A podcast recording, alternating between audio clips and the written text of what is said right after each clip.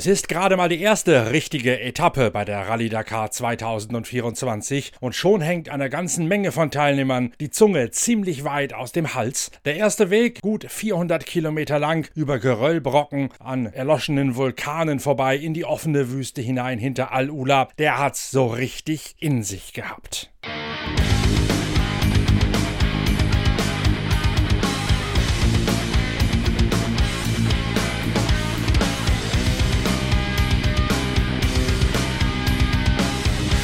Kaum eine Motorsportdisziplin ist dermaßen spektakulär wie die WRC, also die Rallye-Weltmeisterschaft. Und jetzt könnt ihr euch die ganze Dramatik und das ganze Spektakel der Rallye-WM direkt nach Hause holen. Zum Selbsterleben, zum Selbstspielen auf eurer Konsole oder eurem Computer. Das seit dem 3. November erhältliche Game EA Sports WRC bietet 18 Austragungsorte, auf denen auch die Rallye-Weltmeisterschaft ihre Wertungsprüfungen absolviert. Über 600 Kilometer an Etappen im Kampf Kampf gegen die Zeit, auszufahren mit zehn aktuellen WRC, WRC 2 und Junior WRC Fahrzeugen sowie 68 der kultigsten Rallye-Autos aus mehr als 60 Jahren Sportgeschichte, darunter auch die legendären Monster der Gruppe B-Ära. Erhältlich ist EA Sports WRC für PlayStation 5, Xbox Series XS und PC via EA App, Epic Store und Steam. Ein dynamisches Handling-System zeichnet das Game aus. Dazu gibt es den Bildermodus, in dem ihr selbst eure eigenen Rallye-Autos entwerfen, konstruieren und bauen könnt. Im Kapitel Karriere und Moments könnt ihr euer eigenes Rallye-Team erstellen sowie vergangene Highlights nachspielen und das Ganze entweder für euch alleine oder in einem plattformübergreifenden 32-Spieler-Multiplayer-Modus. Erhältlich ist EA Sports WRC, das Spiel zur Rallye-Weltmeisterschaft, seit dem 3. November und den Link zur Internetseite von EA Sports, den findet ihr in den Show Notes, also den Bemerkungen zu diesem Podcast. dort steht die genaue URL zur Landing-Plattform Plattform von EA Sports mit allen Informationen zum neuen Rallye WM Game EA Sports WRC.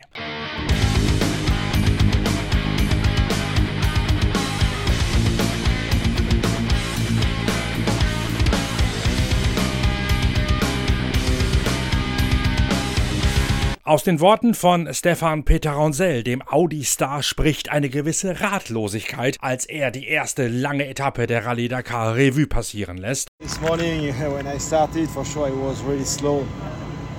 And I, yeah, and, uh, I was slow. Um, Kristofolovic overtook me, and uh, I was not able to follow him.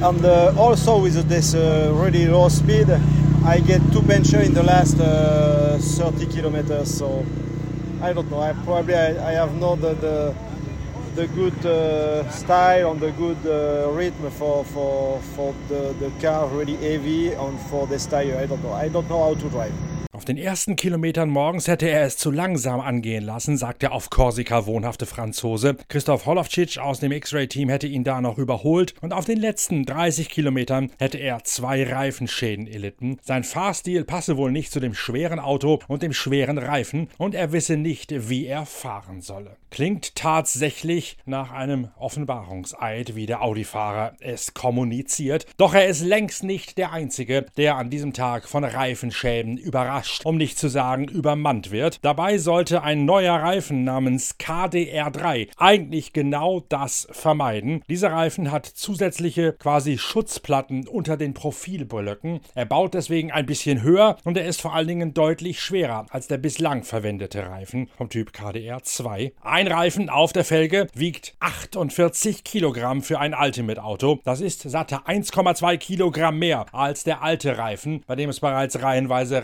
Reifenplatzer gegeben hat in der vergangenen Saison. Ihr habt ja in den vorherigen Ausgaben der Zeitschrift Pitcast schon, Pitwalk schon gehört, dass zum Beispiel der Toyota dadurch um 10 cm in die Breite gewachsen ist, um den neuen Schwerpunkt dieser Reifen von der Aufhängungsphilosophie und Geometrie her verknusen und umsetzen zu können. Und auch Audi hat eine ganze Menge gerade an den Aufhängungen gearbeitet, um den neuen, schwereren Reifen in Einklang zu bringen mit den schwer zu verdauenden Kräften, die durch die Kohlefaserkapseln Karosserie relativ spitz in die Reifen, in die Aufhängung weitergegeben werden. Der Audi ist immer noch das schwerste Auto im Feld, aufgrund der quasi Balance of Performance, die herrscht, um das Elektromobil von Audi in Einklang zu bringen, auf ein Leistungsniveau zu bringen, auf die Turboboliden mit den Chrommolybden Chassis von Toyota, von Ford oder auch von ProDrive mit dem Hunter. Und klar, je schwerer das Auto, desto schwerer, desto intensiver auch die Kräfte, die auf die Aufhängungen und auf die Reifen wirken. Und wenn diese Reifen dann noch einmal um diese 1,2 Kilogramm schwerer daherkommen als in der Vergangenheit, dann macht das eine ganz andere Aufhängungsphilosophie nötig. An einem Auto, das ohnehin schon eine Großbaustelle gewesen ist, wie der Audi e-tron, ist das ein weiteres größeres Problem bei der Entwicklung. Drum gab es denn auch beim großen Vorabfavoriten Audi heute reihenweise Reifenschäden. Matthias Ekström hat seine Führung von gestern verloren. Eki aus Schweden heute nur Neunter in der Tageswertung und damit stürzte auch auf Platz 9 in der Gesamtwertung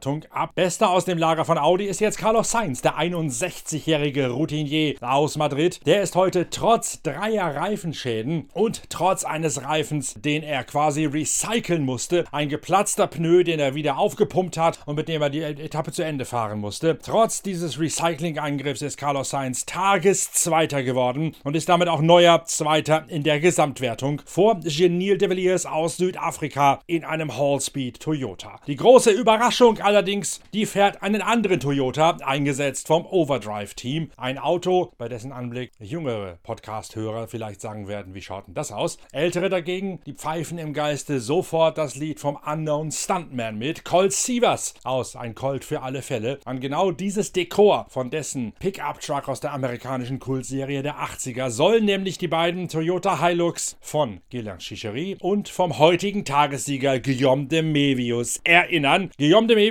kommt perfekt über die Prüfung und gewinnt heute die Tageswertung und damit schiebt sich der Aufsteiger aus der T3 Challenger Klasse auch in der Gesamtwertung auf Platz 1. Yes, um, very good day for sure. I'm quite surprised about the, the timing. Um, we did safe day. We didn't have any puncture. A uh, lot of dust, lot of guys to pass, but uh, okay, very happy. I was surprised about the timing. Still waiting the end uh, with, uh, with Saints, but uh, yeah, very happy. Er sei überrascht gewesen über seine Bestzeit, hätte zunächst viele überholen und viel Staub fressen müssen. Keine Reifenschäden, das sei für ihn der Schlüssel zum Erfolg gewesen. Und damit übernimmt Guillaume de Mevius, der Sohn einer belgischen Rallye-Dynastie, gleichzeitig auch das inoffizielle Zepter in der Aufsteigerwertung, denn Seth Quintero und Dennis Zenz fallen heute weit zurück. Sie werden in der Tageswertung 19. und sind damit auch insgesamt nur mehr 19. Yeah, uh, today was probably the hardest Dakar stage we've ever seen. It was, uh, it was a pretty tough one. Uh, unfortunately, kilometer about 35, we ended up getting a puncture, and I just kind of set the tone of our day. Uh, didn't want to risk it anymore and, and having a really long day. Just kind of figured bring to the finish line in one piece, uh, hoping to stay within a few minutes of all the top guys and, and bring to the end. So we're here, we're happy. It was just a long, grueling day Kilometer 35 hätte es schon einen Reifenschaden gegeben und das hätte den Ton für den Rest des Tages gesetzt, sagt Seth Quintero. Er wollte keinen zweiten mehr riskieren und hätte deswegen bewusst Tempo rausgenommen. Und wie hat Dennis Zenz die Prüfung erlebt? Crazy Tag, 414 Kilometer, gefühlt nur Rocks. Ich glaube fast 350 Kilometer nur Rocks. war eine echt anspruchsvolle, schwierige Stage. Ähm, Navigation echt anspruchsvoll, haben wir aber gut gemeistert, keinerlei Probleme gehabt. Ähm, ja, aber irgendwie Kilometer 40 erster Blattfuß. Und äh, wir wussten, dass die, die Rocks erst danach kommen, so ab Kilometer 200, die Black Rocks. Die letztes Jahr schon viele Leute früh zum Aufgeben gezwungen haben. Und äh, dementsprechend haben wir dann Cruise Mode eingeschaltet. Sind mit, mit Löb den ganzen Tag. Ich glaube, wir haben Löb Kilometer 150 überholt. Der hat kurz ein technisches Problem gehabt. Sind dann den ganzen Tag mit ihm äh, ins Ziel gefahren. Ähm, gefolgt Zenz macht sich deswegen schon Gedanken über den nächsten, den morgigen Tag. Ähm, soll äh, aufgrund vom Zeitplan, was wir gesehen haben, 100er Schnitt sein, also relativ schnelle Prüfung. Äh, soll keine äh, scharfen Steine mehr haben, nur noch ganz vereinzelt wenige. Äh, Sandy Track, Sandy Pist, ähm, bisschen Dünen, freuen wir uns drauf. Ähm, ja, ich äh, denke, wir haben morgen eine gute Startposition, um eine gute Zeit zu fahren. das ist unser Ziel. Ähm, aber weiterhin, wir, wir achten auf uns. Wir äh, wollen keine, keine Fehler machen und äh, ja, am Ende dann schauen, wo wir stehen. Guillaume de Mevius führt nun also vor Carlos Sainz und vor Genil de Villiers. Bei zwei weiteren Vorabfavoriten hat es ebenfalls ordentlich geruckelt heute, nämlich zunächst einmal bei Nasser Al-Attiyah. Der ist in der Gesamtwertung nur 21. No problem for everybody, you know, the terrain, but uh, the first uh, 50 kilometer we have two puncture, you know, and then we cannot, you know, push and just we try to manage uh, the finish, and it was really not easy, but okay. I am really happy to, to finish today because it was very tricky. Nach 50 Kilometern hätte er schon zwei Reifenschäden zu verzeichnen gehabt und danach hätte er nicht mehr bis ans Limit gehen können, klagt der Katari bei seinem ersten Einsatz als Teamkollege von Sebastian Loeb im ProDrive Hunter. Und Loeb erwischt es sogar noch ärger. Yes, it has been a difficult day. Uh, we started the stage, we had a problem with the radio uh, after a few kilometers. We could switch to the second radio, so we, finally it, it worked. And um, after that, um, we had a puncture quite early in the stage, uh, kilometer 70, I think. Uh, then I was a bit afraid for the rest of the stage because uh, we knew that it was, will be very, very long. But yeah, we, we broke a steering arm also that we had to change in the stage. And but except of this, finally we are here. That was the goal of the day: finish the stage. We knew that it was not uh, really interesting for the driving. It was just a question of surviving, and we survived. So we are here. Vorm Start hat er Probleme mit der Gegensprechanlage, musste das Ersatzfunksystem aktivieren. Dann gibt es bereits nach 70 Kilometern einen frühen Reifenschäden. Weitere Folgen. Am Ende bricht sogar noch eine Spurstange, die er auf der Wertungsprüfung wechseln muss. Das ernüchternde Ergebnis: Sebastian Loeb, gestern noch Dritter, stürzt nach Tagesrang 18 auch auf Gesamtposition 18 in der Tabelle ab. Peter Ronsel, der eingangs gehört Ratlose, ist gar nur 23. Und Martin Prokop stöhnt über die härteste Etappe die er jemals bei einer Rallye Dakar erlebt hätte, nachdem der tschechische Geheimfavorit heute gar nur auf Rang 35 ins Ziel kommt. It was first stage today. It was a very long one. It was 414 kilometers, but um, the, the, the organizer they they promoted it will be a very difficult one, and they were right. It was uh, one of the most difficult stages I ever saw on the Dakar. Um, for sure, the first stage of the race was the, the, the toughest I ever did. So uh, for us, it uh, was okay the first 200 kilometers, but uh, unfortunately, we made two punctures. And for the most difficult part of the stage, um, from kilometer 220, it starts to be stony and uh, there were stones uh, until the finish. So it was 200 kilometers of, full of stones, and unfortunately uh, we don't we didn't have any more spare tire, and we had to slow down completely to to don't lose the race. Otherwise, if you would make one more puncture, we, we could uh, lose the race and it would be disaster for, for a whole team. So we decided to drive slowly, uh, as slowly as possible, and we lost more than half an hour. But we bring the car to the bivouac and we can start tomorrow. So was better to decide to lose a lot of time and bring the car than, than to risk uh, another puncture and lose the race. So. so schlägt dann ein bisschen die Stunde der Außenseiter. Wer richtig nach vorne kommen will, der muss überholen können. Der muss im Staub sehr viel Risiko in Kauf nehmen, im Stau, in den Staub fahren der Vorderleute und sich auf brutale Art und Weise nach vorne ackern. Und er darf vor allen Dingen keinen zu guten Startplatz haben. Denn die ersten, die fegen eine Spur in den geröllhaltigen Wüsten Sand, sodass die Hinteren eine Autobahn vorfinden, auf der sie perfekt fahren können. Genil de Villiers, das perfekte Beispiel mit Rang 3 in der Tages- wie auch der Gesamtwertung. Vaidotas Sala aus dem Baltikum im X-Raid-Auto Vierter und Vierter. Uh, the result was totally unexpected because it was a really tough day, a very long day, lots of stones.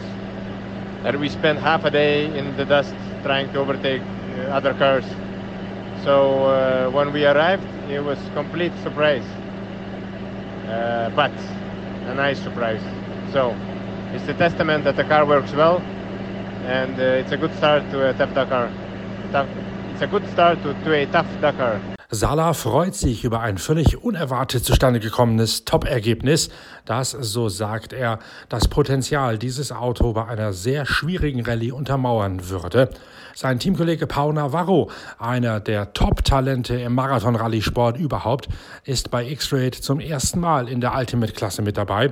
Pau Navarro, aufgestiegen aus der Challenger-Wertung als ehemaliger LKW-Beifahrer, den Umweg gegangen Der Spanier ist einer von den Fahrern, auf die man für die Zukunft sicher ein Auge werfen muss. Und er hätte heute von der Startposition ebenfalls die Möglichkeit gehabt, im X-Raid-Boliden richtig zu reüssieren. Da allerdings war die Technik davor. At the start we, we caught up with some, with some cars. We, we were going with a good rhythm.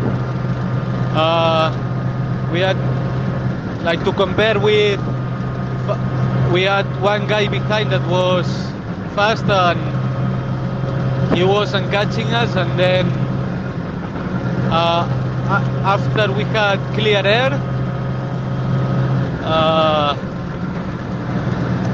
the shack uh, broke uh, and that means that during the whole stage uh, we couldn't have any puncture. So yeah uh, we took a very, very cautious rhythm to to arrive at the end because if we had just only one puncture, we we wouldn't be able to to change the tire. So happy to be at the end.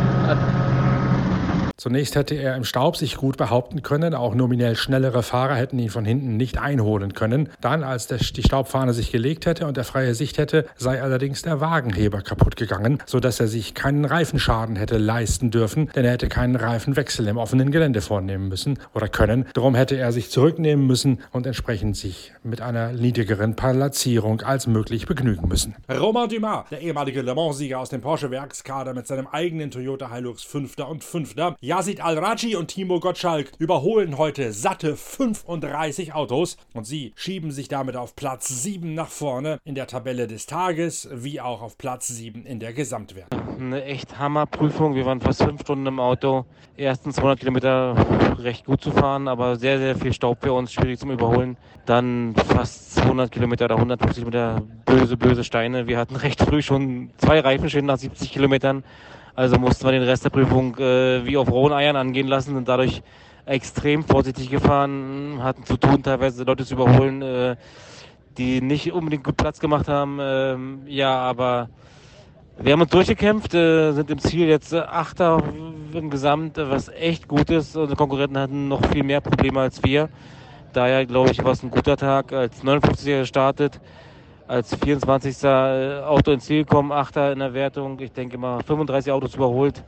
Das ist ein gutes Ergebnis für heute und äh, wir hoffen, dass es weitergeht. Jetzt haben wir wieder neuen Mut nach dem etwas äh, Tiefschlag äh, gestern beim Prolog.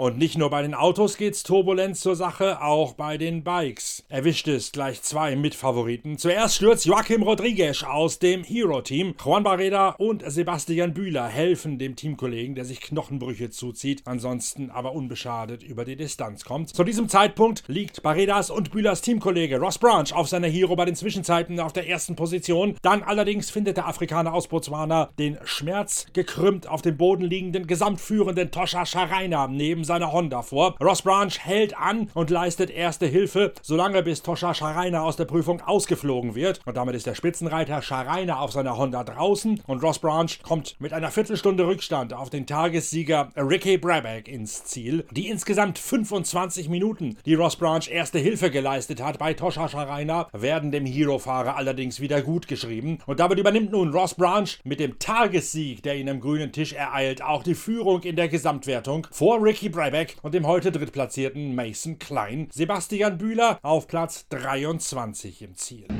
Wir hatten 413 Kilometer. Ab dem Refueling, also Kilometer 200, war komplett Steine.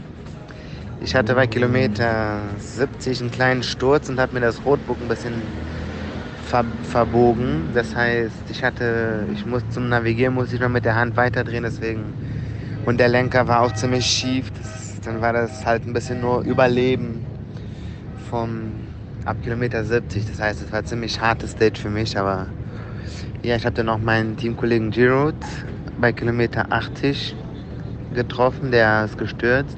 Hab dann gewartet, bis der Hubschrauber ihn abgeholt hat und weitergefahren. Aber nicht so eine gute erste Etappe für mich, aber ich versuche jetzt, versuche, dass die nächsten Etappen besser laufen.